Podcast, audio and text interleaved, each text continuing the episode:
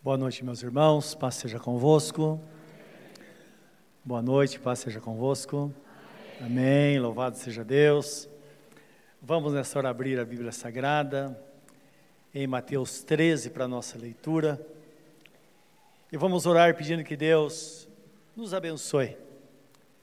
Que Ele fale ao nosso coração todas as suas verdades nesta noite e saiamos daqui plenamente abençoados por Ele não somente conhecendo alguma coisa a mais, mas saiamos daqui fortalecidos na Sua graça, na Sua santa palavra nesta noite. Mateus capítulo 13. E vamos orar nesta hora. Querido Deus, nós te louvamos por tua grande graça e bondade, por tua palavra diante de quem nós estamos neste momento. Vamos recebê-la no nosso coração e pedimos que ela alcance um lugar muito especial em nós nesta noite, trazendo-nos todas as bênçãos de que nós precisamos para uma vida plena, de crescimento e fortalecimento da tua santa presença. Em suma, o que nós te pedimos hoje é que fales conosco em nome de Jesus. Amém. Diz assim a palavra em Mateus 13, de 1 ao 23. Naquele mesmo dia, saindo Jesus de casa, assentou-se à beira-mar. E grandes multidões se reuniram perto dele, de modo que entrou num barco e se assentou, e toda a multidão estava em pé na praia. E de muitas coisas lhes falou por parábolas, e dizia: Eis que o semeador saiu a semear, e ao semear, uma parte caiu à beira do caminho, e vindo as aves, a comeram. Outra parte caiu em solo rochoso, onde a terra era pouca e logo nasceu, visto não ser profunda a terra.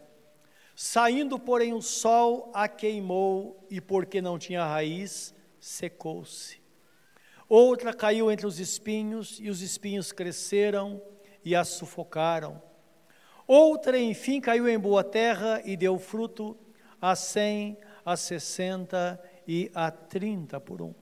Quem tem ouvidos para ouvir, ouça. Então se aproximaram os discípulos e perguntaram por que lhes falas por parábolas? Ao que respondeu: Porque a vós outros é dado conhecer os mistérios do reino dos céus, mas aqueles não lhes é isso concedido. Pois ao que tem, se lhe, se lhe dará, e terá em abundância, mas o que não tem, até o que tem lhe será tirado. Por isso lhes falo por parábolas. Porque vendo não veem, e ouvindo não ouvem, nem entendem de sorte que neles se cumpre a promessa de Isaías: ouvireis com os ouvidos e de nenhum modo entendereis, vereis com os olhos e de nenhum modo percebereis. Porque o coração deste povo está endurecido. De mau grado ouviram com os ouvidos e fecharam os olhos, para não suceder que vejam com os olhos, ouçam com os ouvidos, entendam com o coração se convertam e sejam por mim curados. Bem-aventurados, porém, os vossos olhos porque veem, e os vossos ouvidos porque ouvem. Pois em verdade vos digo que muitos profetas e justos desejaram ver o que vedes e não viram, e ouvir o que ouvis e não ouviram. Atendei vós a parábola do semeador. A todos os que ouvem a palavra do reino e não a compreendem, vem o maligno e arrebata o que lhes foi semeado no coração. Este é o que foi semeado à beira do caminho. O que foi semeado em solo rochoso, esse é o que ouve a palavra e a recebe logo com alegria, mas não tem raiz em si mesmo, sendo antes de pouca duração, em lhe chegando a angústia ou a perseguição, por causa da palavra, logo se escandaliza. O que foi semeado entre os espinhos é o que ouve a palavra, porém os cuidados do mundo e a fascinação das riquezas sufocam a palavra e fica infrutífera. Mas o que foi semeado em boa terra é o que ouve a palavra e a compreende, e esse frutifica e produz a cem, a sessenta e a trinta por um. Amém. Bendito seja o nome do Senhor. Quem tem ouvidos para ouvir, ouça. Aqui está o segredo de todo o ensinamento de nosso Senhor Jesus Cristo, enquanto ele falava com aqueles que ouviam nessa época. Aqui Jesus compara um, o que prega a palavra a um lavrador que semeia a sua semente. Ele está lançando a sua semente, e é claro que o lavrador espera que todas nasçam, cresçam e produzam, produzam frutos. Mas tudo depende de onde a semente cair no momento em que ela está sendo semeada, é o que mostra Jesus. Isso significa que disso depende o resultado final, se a colheita vai ser boa ou se não vai ser boa. Tudo depende da forma que ah, ela é plantada no solo. Agora, a palavra deixa bem claro, meus irmãos, no texto que nós lemos, que existem sementes que caem à beira do caminho. E Jesus foi claro em dizer: se cair à beira do caminho, as aves vêm e comem-na. E ele explica no texto que Satanás é que, na verdade, é comparado a uma ave que come a semente. Ele retira a palavra do coração desta pessoa, ou melhor, ele desvia esta palavra antes que ela entre no coração. Então imagine um momento como esse, basta tão somente um desvio de atenção para que se perca o fio da meada. E aí vem a pergunta: o que é que, eu, o que, é que foi falado? Não é assim? Então Satanás ele está atento, porque a missão dele é exatamente fazer com que a semente nem chegue ao coração do homem, porque se chegar de alguma forma, ela vai germinar, como nos mostra o texto sagrado. Também a palavra fala sobre a semente que cai entre as pedras. E é interessante que outro texto fala que o fato de ele ter nascido rapidamente é porque a terra não é profunda. O texto fala, mas também mostra que existe umidade embaixo das pedras. Então, de certa forma, tudo contribui, a umidade, o calor, contribui para que imediatamente essa semente cresça. Ela nasça e cresça rapidamente. Mas o texto fala que, de repente, ela é queimada pelo sol e morre. E aqui o calor do sol significa as tribulações que façam com que uma pessoa acabe desistindo da vida cristã. É aquela pessoa que, às vezes, quando ela ouve a palavra, ela diz: Meu Deus, eu encontrei o caminho, encontrei a solução para tudo na minha vida. De fato, Jesus é a resposta para toda e qualquer pergunta. Ele é a solução para todos os problemas. E é certo que podemos pensar assim: eu encontrei a solução. Mas só que nós bem sabemos que tudo leva tempo, porque está escrito que aquele que fez a boa, que começou a boa obra em vós, é poderoso para terminar até o dia de Jesus Cristo. Então significa que nossa jornada cristã as coisas vão acontecendo na nossa vida. Só que a pessoa que de repente ela entra nesse entendimento, ela toma uma decisão muito rápida, mas também quando vê a tribulação ela se frustra. E Jesus fala aqui de uma pessoa melindrosa. Esse mundo é um mundo terrível onde nós percebemos que as pessoas se consomem, mas quando a pessoa chega na igreja, é, às vezes é preciso estar pisando em ovos com ela, porque para ela não se ofender. Não é assim? E nós corremos o risco de nos tornarmos pessoas melindrosas. Que dizemos, por que que agora, justo agora, quando eu não servia a Deus, eu não sofria tanto, não tinha tantos problemas, agora tem tantos problemas assim? Quando eu não servia a Deus, eu não era tão contrariado como somos agora. É que nós nos esquecemos, meus irmãos, das coisas que aconteceram antes da nossa vivência com Cristo e com Sua igreja.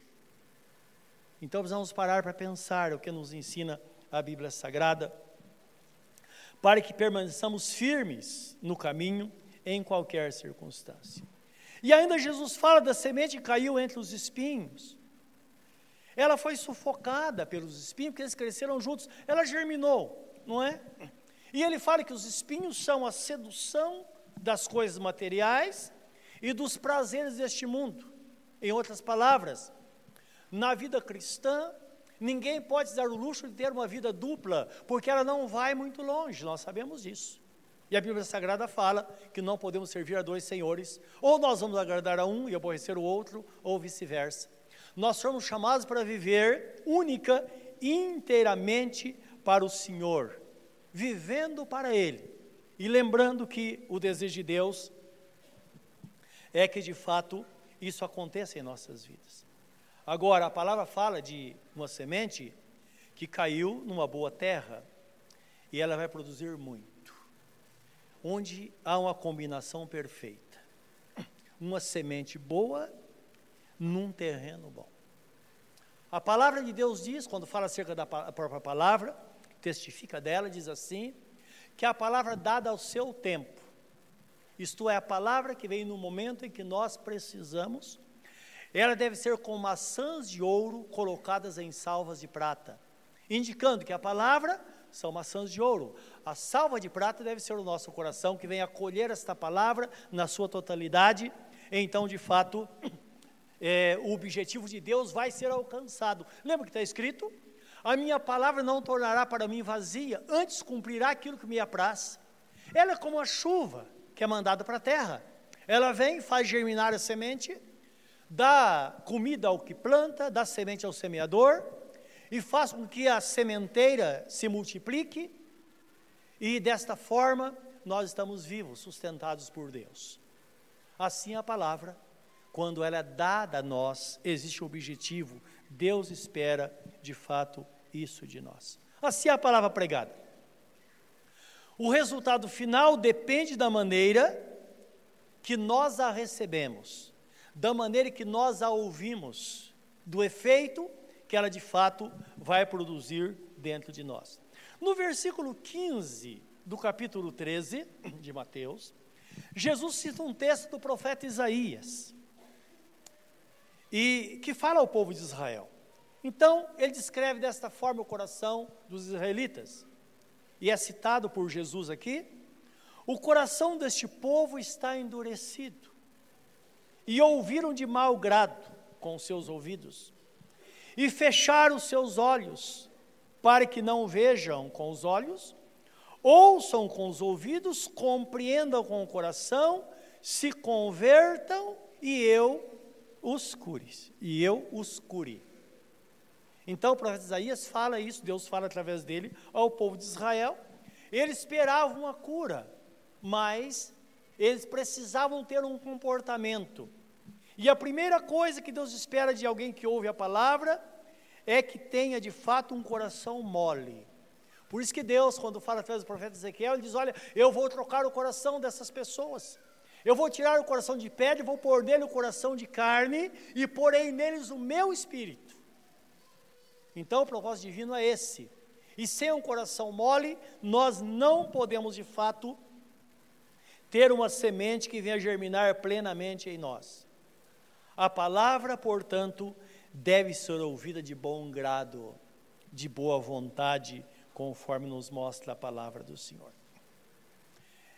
Em Atos 2,41, nós vemos aqui a palavra falando que cerca de 3 mil pessoas tiveram suas vidas transformadas e foram batizadas num só dia, e o texto é claro em dizer: quando de bom grado ouviram a palavra. E é interessante que era uma situação um tanto confusa nesse dia. 120 irmãos foram batizados com o Espírito Santo, o Espírito Santo veio sobre eles, logo após a ascensão de Jesus, mais precisamente 10 dias depois da ascensão. E eles começaram lá a orar muito alto, a falar em línguas, a profetizar, e muitas coisas aconteciam ali, coisas estranhas aconteciam de fato tão estranha que quando essas pessoas vieram, elas vieram por curiosidade. Essas três mil pessoas vieram por curiosidade. E alguns diziam, eles estão embriagados. Isso significa que a forma que eles se comportavam parecia uma forma um tanto diferente não é? Do que eles estavam acostumados. Eles saíram daquele, da, daquela maneira formal de cultuar a Deus e agora estava realmente uma verdadeira bagunça. Isso é, no bom sentido da palavra.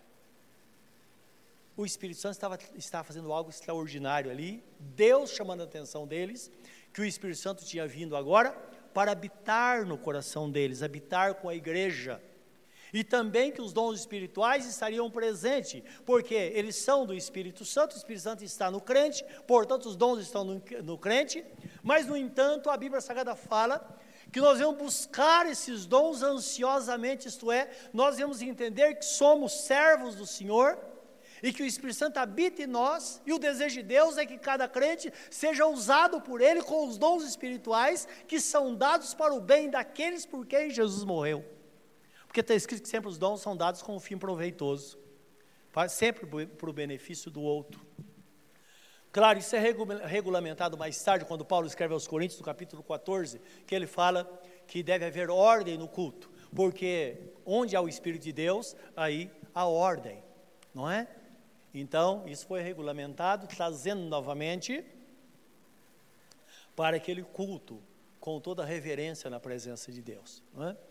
E é claro, naquela situação, o apóstolo Pedro pega a palavra e começa a explicar para ele, dizendo: olha, eles não estão embriagados porque não são nove horas da manhã ainda. Isso significa que o judeu era proibido beber vinho ou qualquer bebida alcoólica antes, da nove, antes das nove horas da manhã. E a propósito, o Espírito Santo veio antes para que eles pudessem realmente perceber isso. Então não são embriagados. E começa a discorrer sobre as necessidades que eles tinham de parar para ouvir Deus falar. Quando chega no versículo 37 de Atos 2, o apóstolo Pedro, ali com toda a ousadia, ele diz: Eu quero que vocês saibam de uma coisa, ó Israel, Jesus Cristo a quem vocês crucificaram, quero que todos saibam, que Jesus a quem vocês crucificaram, Deus o fez Senhor e Cristo, e fora dele não há salvação. E o texto fala, no capítulo 36, isso 36, 37, diz que eles compungiram-se em seus corações. Então aconteceu alguma coisa dentro deles, aqueles que eles não conseguiam suportar, e eles perguntaram, irmãos, o que devemos fazer para nos salvar? Então o apóstolo Pedro começa a dizer: olha, vocês precisam se converter, precisam ter suas vidas transformadas, precisam entrar no reino, para que vocês recebam a promessa, porque toda a promessa de Deus diz respeito a vós, a vossos filhos e a todos aqueles que estão longe e a todos quantos Deus, nosso Senhor, chamar. E cerca de 3 mil pessoas, conforme nós vimos no versículo 41, foram batizadas num só dia.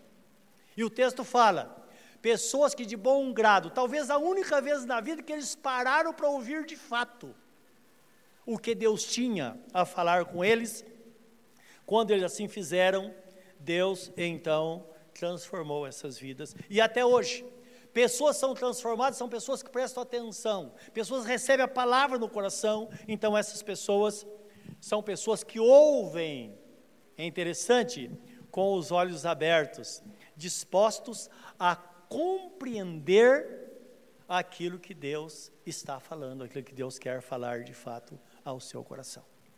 Tem uma palavra interessante que está no livro de Atos, capítulo é, 17, versículo 11. Então, a Bíblia está falando da, da viagem, parece a primeira viagem missionária de Paulo, é a primeira. Ele está visitando as cidades, pregando a palavra e plantando igrejas. E diz que ele passou em Tessalônica, tudo foi normal. Perseguição, e pessoas rejeitaram a palavra, outras aceitaram. Mas o texto que faz observação interessante diz que quando eles chegaram em Bereia, eles perceberam que as pessoas de Bereia eram mais nobres do que as de Tessalônica, porque eles ouviam a palavra e examinavam para ver se aquilo era verdade. Quando ouvimos a palavra, vamos prestar atenção. Não prestar atenção em quem está falando, e olha, ele falou tal palavra errada, ou coisa. Nós temos esse hábito, não tem? Eu, pelo menos, tenho, quando eu estou é, ouvindo alguém falar ou pregar, eu observo tudo, mas falo, puxa vida, mas poderia melhorar isso, poderia ser diferente nisso, não é? Mas é uma forma de prestar atenção. Então nós precisamos ter, ter essa, essa, essa curiosidade, essa atenção absoluta e entender, além dessas coisas corriqueiras, o que de fato Deus está falando com a gente. E muitas vezes até numa forma crítica, no bom sentido, que aconteceu com eles aqui. Por que é que eles foram chamados de, de pessoas nobres? Isto é, eles tinham de fato um coração nobre. Porque a intenção deles não era simplesmente uma censura, mas eles queriam compreender de fato a palavra e se de fato Deus estava naquilo que estava sendo ensinado. Isso porque, meus irmãos, em todas as épocas da terra, o que você falar, você vai ter seguidor. Dá para entender isso? Não importa o que a gente ensina, as pessoas seguem. Ou pensa, por que alguns anos atrás o Henrique Cristo se tornou tão conhecido aqui no Brasil, no mundo todo? Ele é conhecido. É uma aberração aquilo que ele ensina, mas tem seguidor. Os irmãos estão entendendo? Então nós precisamos de fato ter uma ter um crivo apurado quando nós recebemos a palavra, porque nós vamos ter certeza que vai ser uma palavra pura. Isso por quê? A palavra escrita é 100% pura e ela não está sujeita a nenhum tipo de julgamento. Esta palavra aqui ela é fiel. Milhares de anos que ela foi escrita e ela se mantém fiel. Todas as Bíblias são iguais exceto a Bíblia Católica Romana, tem mais sete livros, chamados livros apócrifos, que a própria igreja reconhece isso, que na verdade os livros canonizados são os, os, os livros da Bíblia evangélica e também o, me, o mesmo 67 livros da Bíblia Católica. A Bíblia Testemunho de Jeová, que foi editada pelo Mundo Novo, existem alguns textos que foram torcidos, como por exemplo, para firmar a doutrina, que diz assim, naquela passagem que diz que Jesus fala àquele é, ladrão do, que está do seu lado direito, em verdade te digo que hoje estarás comigo no paraíso, então foi traduzido desta forma, em verdade, em verdade vos digo hoje que estarás comigo no paraíso. Então indicando que na verdade o paraíso vai ser estabelecido, nós vamos habitar no paraíso aqui na terra. Então, esse texto e mais algumas coisinhas lá, não é que, que foram traduzidas.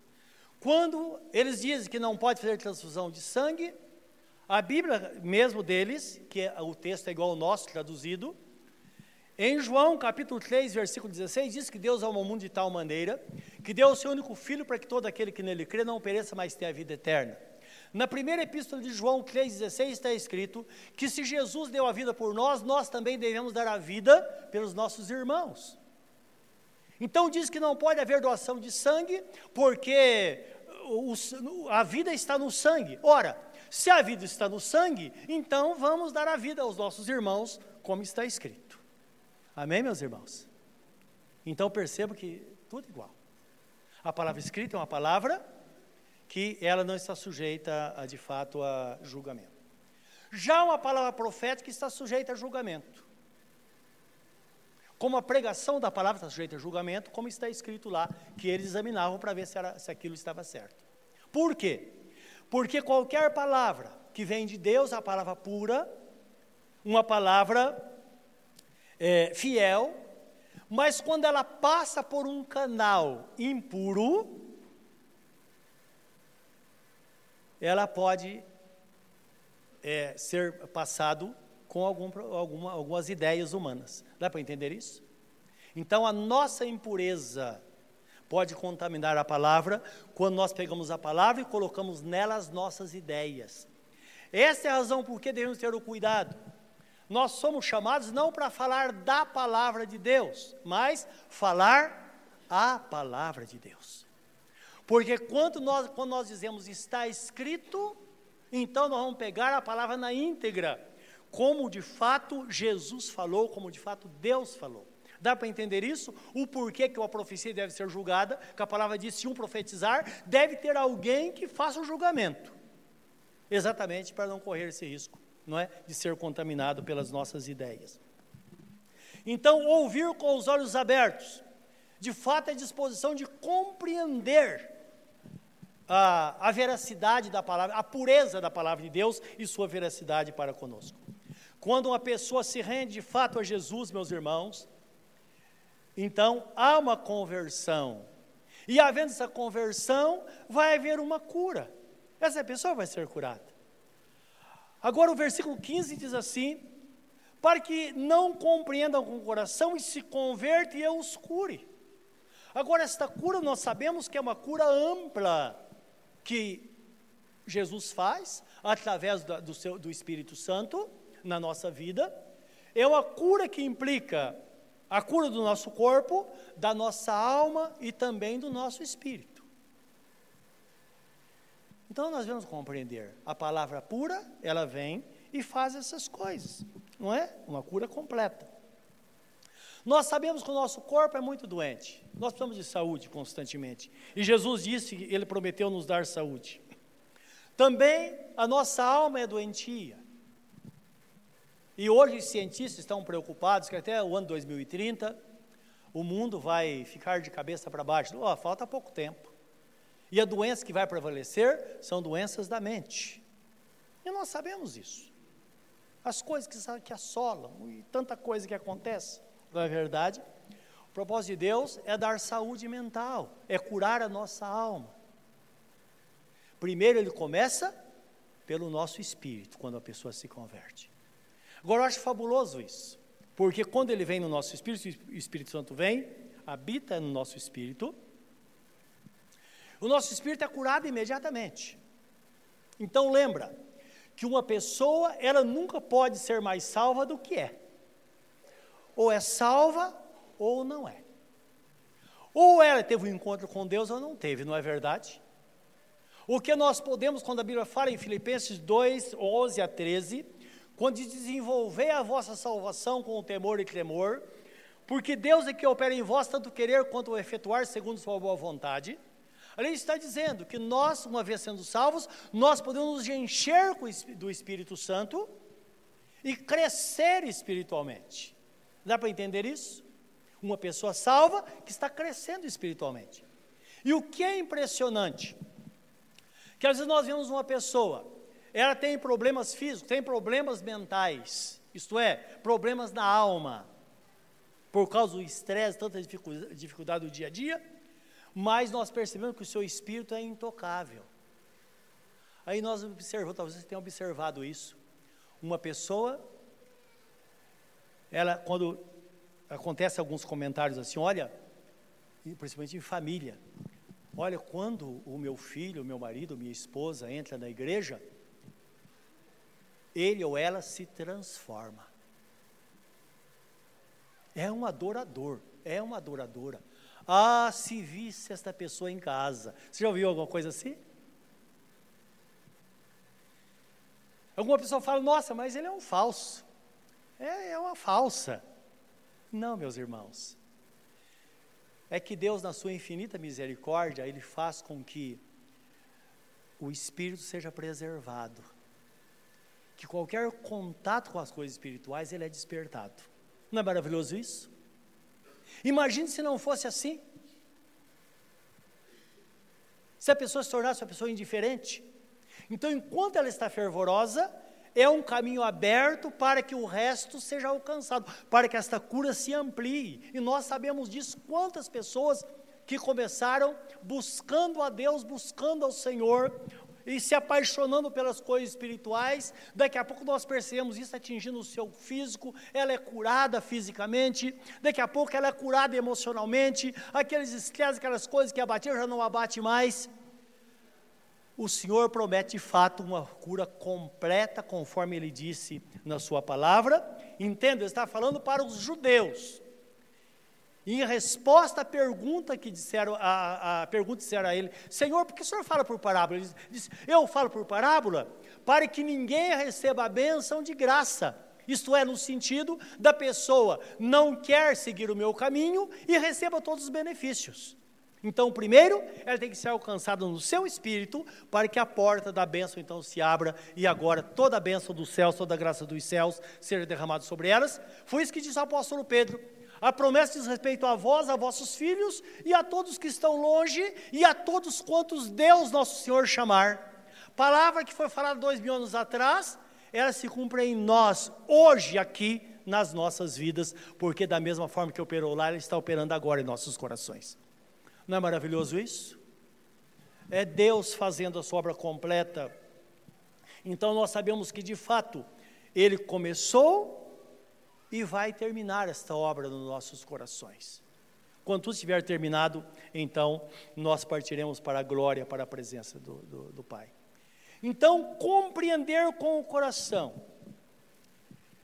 Nada mais é, em primeiro lugar, é entender que o tempo de Deus é chegado para a nossa vida. Que de fato existe um tempo para a nossa vida e ele é chegado. E o tempo de Deus é chegado quando nós ouvimos a palavra, em qualquer época. Está escrito na Bíblia Sagrada, me parece que é segunda de Paulo aos Coríntios, capítulo 2, versículo, capítulo 6, versículo 2, ele diz assim: Eu te ouvi no tempo oportuno e te socorri no dia da salvação. Eis agora o tempo oportuno, o tempo sobremodo oportuno, eis agora o dia da salvação. Em outra tradução, ao invés de dizer que eu te socorri no tempo da oportunidade, diz assim: socorre-te no tempo da oportunidade, socorre-te no dia da salvação. Hoje é o tempo da oportunidade e hoje, de fato, é o dia da salvação. É o dia em que Deus quer que de fato nos entreguemos a Ele, porque, meus irmãos, deve haver uma resposta à palavra pregada. Onde é que a semente está caindo? Se cair no coração, é claro, é óbvio que vai haver uma resposta. E o dia que de fato nós entregamos ao Senhor. Agora também nós sabemos, meus irmãos, que diante disso, a pessoa, nós entendemos o chamado de Deus que Ele tem para a nossa vida. Existe um plano para a salvação. Então a palavra nos fala lá em Romanos 8, 28 a 30, quando, lá quando começa dizendo que todas as coisas cooperam juntamente para o bem daqueles que amam a Deus, que eles são chamados segundo o seu propósito. O texto fala porque aqueles a quem Deus predestinou, diz no versículo 30 de Romanos 8, aquele que Deus predestinou também o chamou. E aquele a quem Deus chamou também o justificou. E aqueles a quem Deus justificou, a esses também glorificou. Olha o plano fantástico de Deus. Primeiro, fomos predestinados em Cristo à salvação, porque fora de Jesus não há salvação. O apóstolo Pedro, em Atos 4,12, ele diz assim: Porque debaixo do céu não existe nenhum outro nome dado entre os homens através do qual devamos ser salvos. O apóstolo Paulo escreve aos Romanos dizendo: Porque não existe nenhum mediador entre Deus e os homens a não ser Jesus Cristo, homem. Isto é, Jesus se fez carne por nós assumiu a natureza humana para que nós pudéssemos então participar da natureza divina. Isso o apóstolo Pedro escreve numa de suas epístolas, no primeiro capítulo, versículo 4. Ele fala desta, dessa forma maravilhosa, não é? Jesus participando de nós e nós participando dele, de fato. Mas o Senhor Jesus Cristo nos fala, falou no caso aos seus discípulos e a Tomé, principalmente, em João capítulo 14, versículo 6. Ele diz: Eu sou o caminho ele não é um caminho, ele diz: Eu sou o caminho, a verdade e a vida. Ninguém vê ao Pai não ser por mim. Está encerrado. Então, isso nós sabemos de fato. Então, nós entendemos isso, que Deus nos predestinou em Cristo, uma vez predestinados em Cristo, Ele nos chamou. Toda vez que nós ouvimos a palavra, é Deus nos chamando. E existem pessoas que ouvem uma vida inteira. E ela não atende ao chamado. Ela não entende que o propósito de Deus é que todos sejam crentes nele. Não é a religião, é o relacionamento pleno com Deus. É o único meio de se relacionar com Deus, é através da pessoa bendita de nosso Senhor Jesus Cristo. Precisamos entender isso. Quantas vezes a pessoa é chamada e num dado momento nós atendemos esse chamado? Agora, é claro, Precisamos compreender também que a oportunidade é única, ela pode ser única na nossa vida. E quando se fala oportunidade única, significa a última oportunidade. Todos nós temos oportunidades da vida, Deus é fiel. Qualquer pessoa que reclame da vida e diz mais que como que eu sou coitado de mim, todos são diferentes, eu não tive oportunidade. É só parar para pensar, nós vamos descobrir que pelo menos uma vez na vida nós estivemos diante da oportunidade e fizemos alguma coisa. E isso fez com que a oportunidade passasse e nós não pegamos aquilo que deveriam pegar. Porque o nosso Deus é fiel, ele não é injusto. Ele é justo, não é verdade? Agora, pode ser único. E tem um, um exemplo clássico na Bíblia Sagrada, que está em Marcos 10, 46, a situação daquele cego que foi curado por Jesus. E eu queria ler com vocês, é, Marcos capítulo é, 10, 46, que de fato existe oportunidade, e pode ser única. E aqui nós vemos algo real. O texto começa dizendo assim: E foram para Jericó, quando ele saía de Jericó, olha bem, ele saía de Jericó, Jesus com seus discípulos, juntamente com os discípulos, e numerosa multidão. Aí entra a situação do cego. Bartimeu, cego, mendigo, filho de Timeu, estava sentado à beira do caminho. E ouvindo que era Jesus o Nazareno, pôs-se a clamar: Jesus, filho de Davi, tem misericórdia de mim. E muitos o repreendiam para que se calasse, mas ele cada vez gritava mais: Filho de Davi, tenha misericórdia de mim. Parou Jesus e disse: Chamai-o. Chamaram então o cego, dizendo-lhe: Tem bom ânimo, levanta-te, ele te chama. Lançando de si a capa, levantou-se, foi e de um salto ele foi ter com Jesus. Perguntou-lhe Jesus: Que queres que eu te faça? Respondeu o cego, mestre, que eu torne a ver. Então Jesus lhe disse: Vai, a tua fé te salvou. E imediatamente tornou a ver e seguia Jesus estrada fora. Isto é, Jesus não parou ali, ele seguiu o seu caminho. Nós vemos aqui, meus irmãos, ali estava um homem judeu, tinha promessa, porque ele dizia: Jesus, filho de Davi, tem misericórdia de mim. Se ele não fosse judeu, Jesus tinha repreendido, como repreendeu aquela mulher sírio-fenícia, cuja filha estava endemoniada. Estão lembrados disso?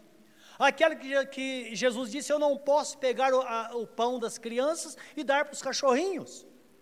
Ela disse: Senhor, mas a, a, os cachorrinhos comem da migalha da mesa das crianças. Ele diz: Mulher, grande é a tua fé. Por que, que ele diz eu não posso pegar o pão das crianças e lançar para os cachorrinhos? Porque ela não era judia. E o plano de Deus era primeiro salvar os judeus, depois os gentios. Lembra? Ele veio para os seus, os seus não o receberam. Lembra? Em João capítulo, 8, capítulo 1, versículo 11. Mas a todos quantos o receberam, deu-lhes o poder de serem feitos filhos de Deus, a saber os que creem no seu nome, os quais não nasceram pela vontade do homem nem da mulher, mas pela vontade de Deus. Então nós somos essas pessoas que nasceram de novo quando cremos em Jesus, mas a verdade é que ele veio primeiro para os judeus. Então, quando esse homem clama, Jesus, filho de Davi, perceba que Jesus parou e o chamou. E ele lança a capa de si, isso tem um significado, tudo tem um simbolismo, tem uma simbologia, tudo isso. Quando ele pergunta o que queres que eu te faça, porque, é claro, não é só chegar e curar, ele poderia ter outro, outra ideia, não é? Ele não podia pedir esmola mais, porque um cara que vê não vai pedir esmola, ninguém vai dar. Ele pediu a vida toda. É bom entender por quê. Talvez você esteja aqui hoje, você precisa desesperadamente da cura do Senhor. Você fala, Senhor, eu quero que o Senhor me cure. Sim, Ele pode curar você milagrosamente hoje, mas é necessário que você saiba que se Ele curar você hoje, hoje mesmo você perde o colo. Porque agora, pessoas da família vão dizer: escuta, você não vai procurar esse trabalho? Não é verdade? Vai fazer perícia lá, ó. Você está com saúde, vai trabalhar. E eu soube de pessoas que quando ia fazer perícia, então fazia alguma coisa para a pressão subir, coisa assim, para não passar na perícia, porque se, se estiver bem vai ter que trabalhar. Os irmãos estão entendendo? É claro que existem muitas injustiças também nessa parte de perícia, nós bem sabemos disso. Mas a verdade é que Jesus fala: O que queres que eu te faça? Ele diz: Senhor, Eu quero ver. E Jesus então o cura. Como estamos falando de oportunidade única, nós vemos no versículo 1 que Jesus estava saindo de Jericó e depois diz que ele seguiu o seu caminho. E o mais interessante é que Jesus nunca mais passou por este caminho, porque dali ele seguiu em direção a Jerusalém, já prevendo a sua crucificação.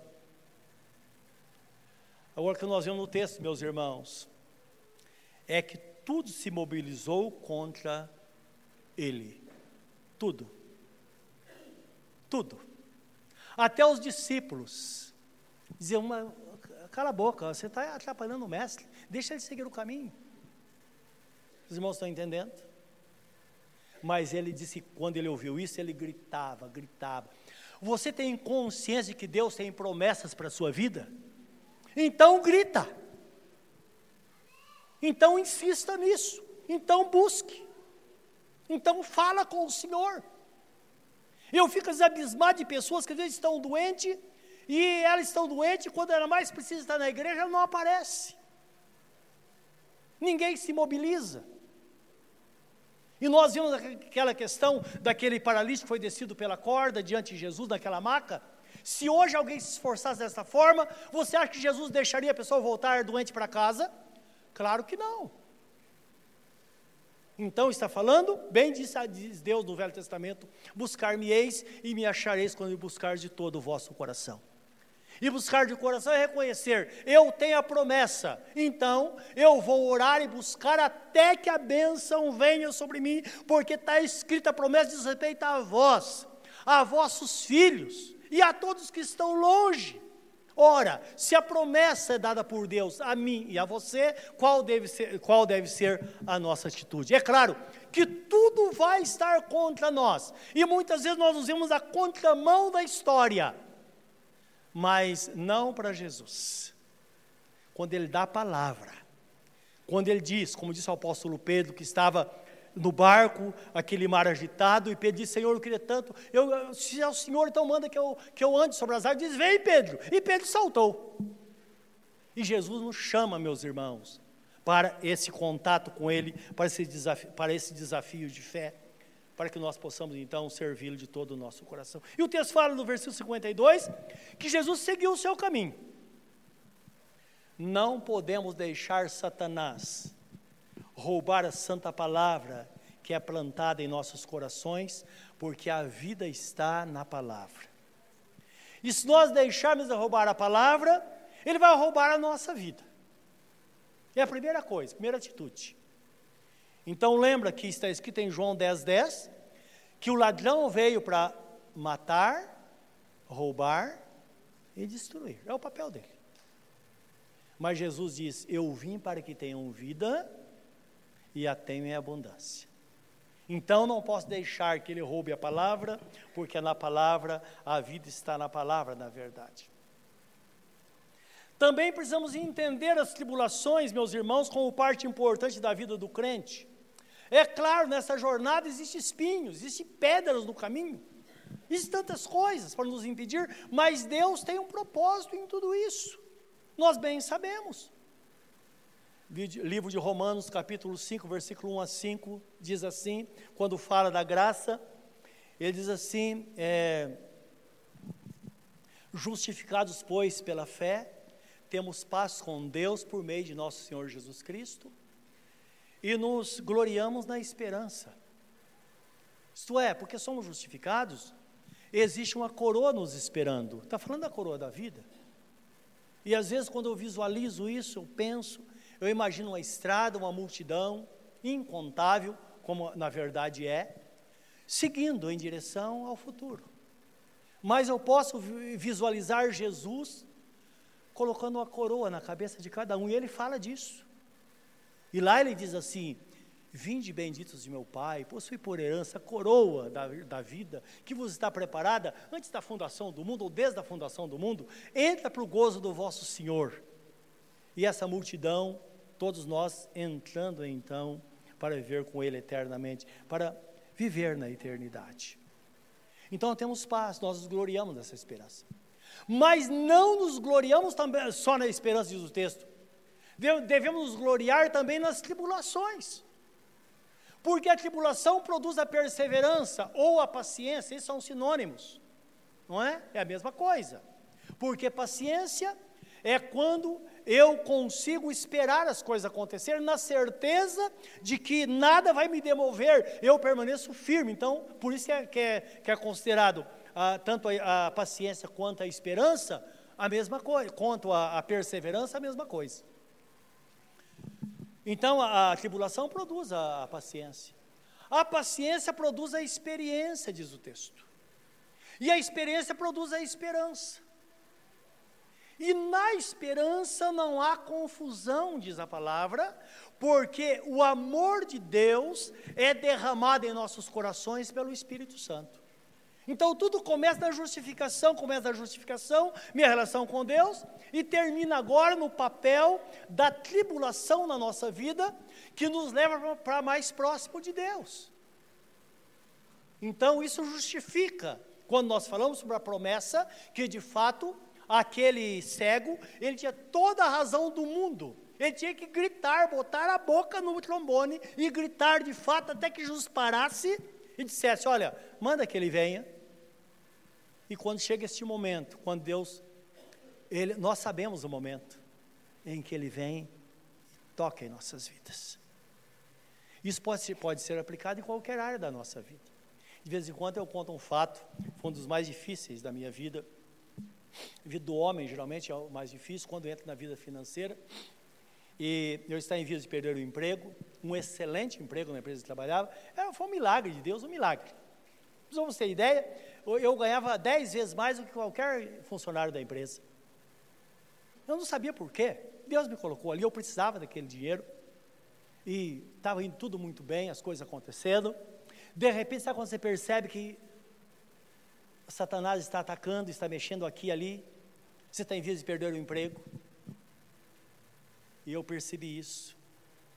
Eu falei, bom, o meu, meu, único, meu único recurso é a palavra. E eu eh, peguei uma Bíblia, que eu sempre tenho várias Bíblias, tinha uma que eu carregava comigo, eu deixava em casa, essa que eu carregava, eu, onde eu parava eu estava lendo. E eu me lembro que eu abri no, no, no em, em Malaquias 3,10, a página estava até gasta, toda amarela.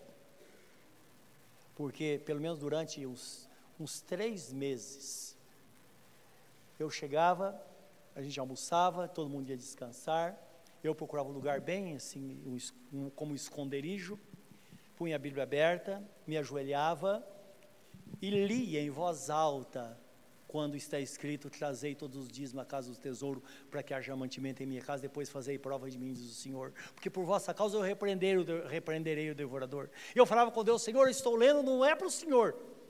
Não estou cobrando do Senhor, estou lendo para mim. Para que minha fé permaneça viva, para que eu confie que de fato o meu emprego está seguro. Isso por três meses, todos os dias eu orava. Sabe o que aconteceu? de repente estoura uma coisa aqui, outra ali. Todas as pessoas que eram, é, todas as pessoas que eu descobri que, pessoas que estavam me perseguindo na empresa, pelo menos cinco delas, foram despedidas no período de um mês, todas elas. E pessoas importantes, diretores da empresa. E ninguém falava, todo mundo em silêncio. E as coisas acontecendo. Eles caíam em contradição todo dia. Aí depois que tudo aconteceu, um dia eu estava almoçando com o irmão do presidente da empresa, estava almoçando com ele, e ele falou, olha, você sabia, você está percebendo o que está acontecendo na empresa? Eu disse, olha, mais ou menos, ele vê o movimento, mas, sabe, nem me interessa tanto, não é? Ele falou, você sabia que todas essas pessoas, elas não gostavam de você, e elas trabalhavam para tirar você da empresa? Ele disse, eu sempre pensei, a gente não pode mexer, mexer com um crente. Ele disse: Minha mãe é crente, não se mete com um crente porque dá errado. Eu falei: Louvado seja o nome do Senhor. É o que Deus faz. Os irmãos estão entendendo? E esta palavra é fiel, como dizia o apóstolo, é fiel e verdadeira e digna de toda aceitação por ser a verdade. Então precisamos entender esse papel. Nós também não podemos permitir que as coisas deste mundo sufoque e destrua a santa semente semeada no nosso coração. Lembra da semente semeada entre os espinhos? Então não podemos permitir. Está escrito em Tiago 4, 4: qualquer que quiser ser amigo do mundo, constitui-se inimigo de Deus. E dura coisa ser inimigo de Deus. Então, para aqueles que querem levar a vida cristã na igreja e uma vida profana fora, nós já sabemos o fim. É preciso tomar uma decisão, porque isso traz de fato é, problemas sérios na vida de um crente, porque ela se torna de fato inimiga de Deus. Permita, na verdade, que a boa semente seja plantada numa boa terra. E o texto fala que esta semente ela vai produzir a 30, a 60 e a 100 por um. Isto é, Deus tem uma porção para cada um. Lembre que em Romanos capítulo 12, versículo 1 a 3, que às vezes é um, um, texto difícil de entender, porque a palavra fala assim: Eu vos rogo pela misericórdia de Deus, que apresentei os vossos corpos em sacrifício vivo, santo e agradável a Deus, que é o vosso culto racional, e não vos conformeis com este mundo, mas transformais pela renovação da vossa mente para que experimenteis qual seja a boa, perfeita e agradável vontade do Senhor. Então a nossa aspiração é essa, diariamente, Senhor. Eu não posso me conformar com o mundo, Senhor. Eu não posso me amoldar ao mundo, eu tenho que ser um crente melhor. Essa é a sua oração? Sim, nós sabemos. Mas de repente alguma pessoa fala, mas como que eu vou fazer isso? Como essa semana um rapaz chegou para mim e disse: Olha, é impossível, eu não consigo. Eu amo a Deus, mas não consigo servi-lo. É tanta coisa que está acontecendo.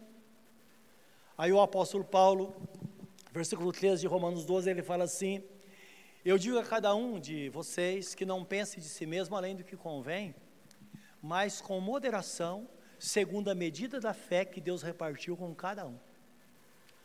Aí muda. Significa que Deus me deu uma fé. Esta fé que Ele me deu é suficiente para eu resolver os meus problemas. A fé que, que Deus colocou no seu coração é o ponto de partida para que as coisas aconteçam. E de repente somos fracos, sim, mas lembra que está escrito: se te sentes fraco no dia da angústia, porque sua força é pequena. Então, de repente, eu preciso fortalecer esta pequena fé que Deus colocou no meu coração.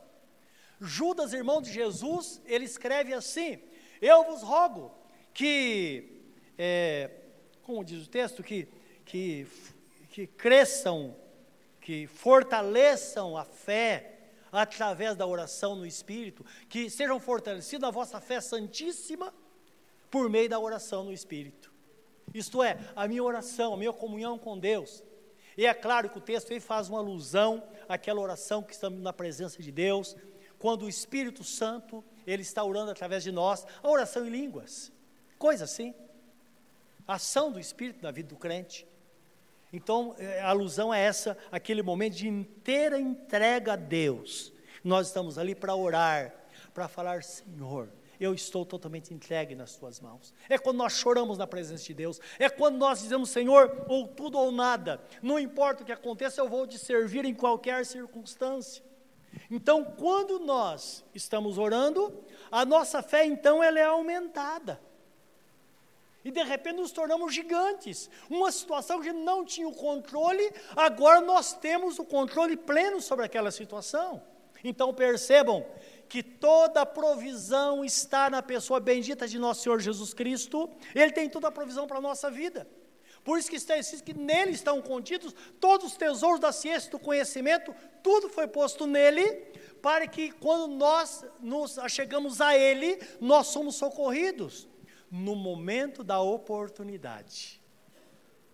Porque não temos um sumo sacerdote que não possa compadecer das nossas fraquezas, mas um que em tudo foi tentado, porém sem pecado, e por isso podemos chegar a Ele com ousadia no tempo, no momento da necessidade, apresentando as nossas fraquezas diante dele.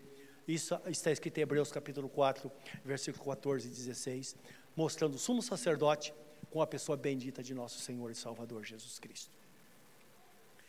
Quem tem ouvidos, ouça, é o que nós falamos, a primeira, primeira alusão ao texto. Nós podemos dar um sentido positivo àquela profecia lá do profeta Isaías. Então, o que, o que Jesus fala que Isaías disse? Lembra, não foi o profeta, mas foi o Espírito Santo falando através dele. Então diz assim: o lamento de Deus.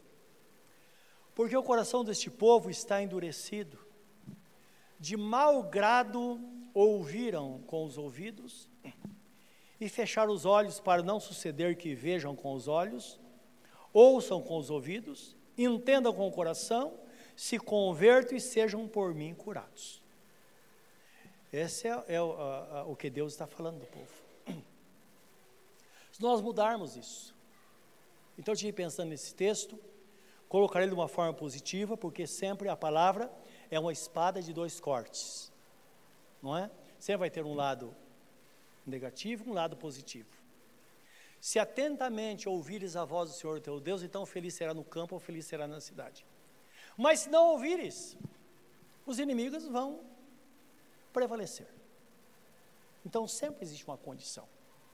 Ora, havendo a condição, então, significa que uma profecia dessa, ela pode ser mudada, ela não precisa cumprir na nossa vida, porque é uma advertência. Então, eu parafraseei, e dentro de uma ideia, não fugindo do, do sentido da palavra, eu escrevi assim: O coração deste povo foi amolecido. Está falando um coração duro. Ouviram de bom grado a palavra, abriram os seus olhos para que vejam, e abriram os ouvidos para que ouçam, compreenderam com o coração e se converteram.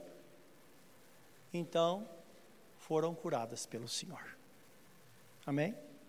Não é um bom sentido? Aquela palavra que veio para a morte, entendemos que ela pode ser para a vida. E Deus está falando. Tudo depende da maneira que nós ouvimos, onde está o nosso coração. Agora, o mais interessante é que eu continuei pensando no texto, e eu percebi que nós podemos fazer uma declaração a Deus hoje, colocando esta palavra como uma, uma declaração de fé, colocando na, na primeira pessoa, do singular, eu. Até porque, lembra que nós vivemos em comunidade, nós louvamos a Deus em comunidade, mas na hora do acerto de contas, Deus fala: examine, pois, o homem a si mesmo, e assim como do pão e beba do cálice. Não é verdade? Então não tem jeito. Quando Jesus fala na sua palavra, porfiai por entrar pela porta estreita, porque larga é o caminho que conduz à perdição, e são muitos que entram por ele, mas estreita é a porta e o caminho estreito que conduz para a vida, e são poucos que entram por ele. Ele diz porfiai. O que significa porfiar? Se você falar no dicionário, porfiar significa uma disputa por um lugar. Então imagine um caminho, uma porta que dá para passar só uma pessoa e outra pessoa quer entrar com você, quer entrar na sua frente. O senhor pegou o trem lá no Brás, às seis horas da tarde? Já pegou ou não? Que de repente alguém olha e percebe que tem um lugar lá. Não é? Às vezes é uma surpresa desagradável, mas todo mundo quer pegar aquele lugar, quer ir sentado. Aí entra 50 na mesma porta. Os que estão dentro não dá para sair. Não é assim?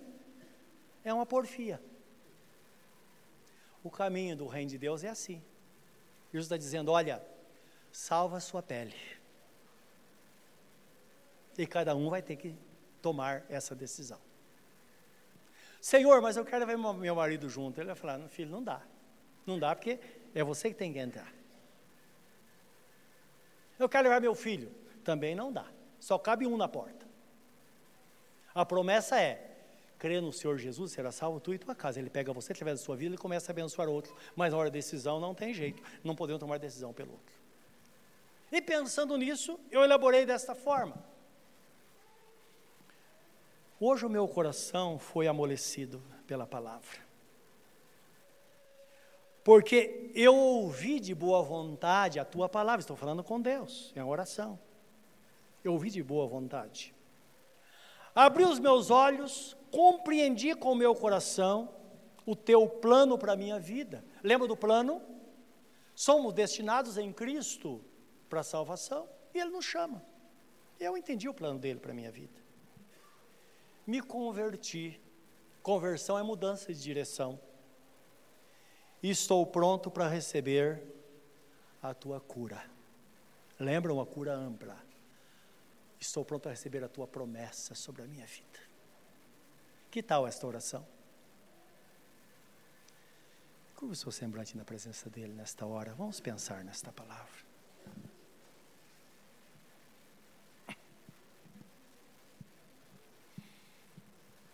Pense na proposta divina.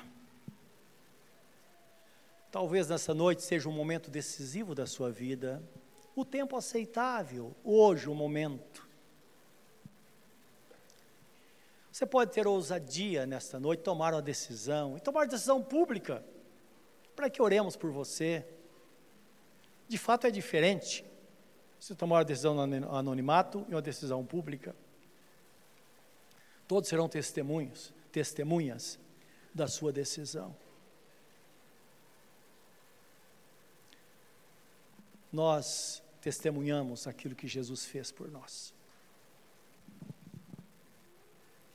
Nesta hora, pensando, você pode repetir comigo esta palavra no seu coração.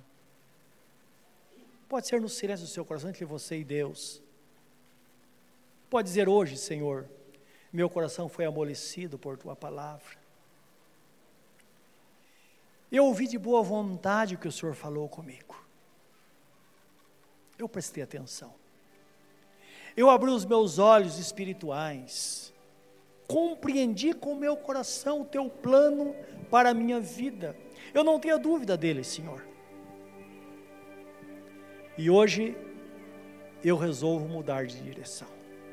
Eu me converto a Ti. E desde agora estou pronto ou pronta para receber a tua cura, toda a tua promessa na minha vida. Senhor, que assim seja nesta noite. Esta é a nossa oração. Essa é a nossa palavra em resposta à palavra do Senhor. Em resposta ao teu plano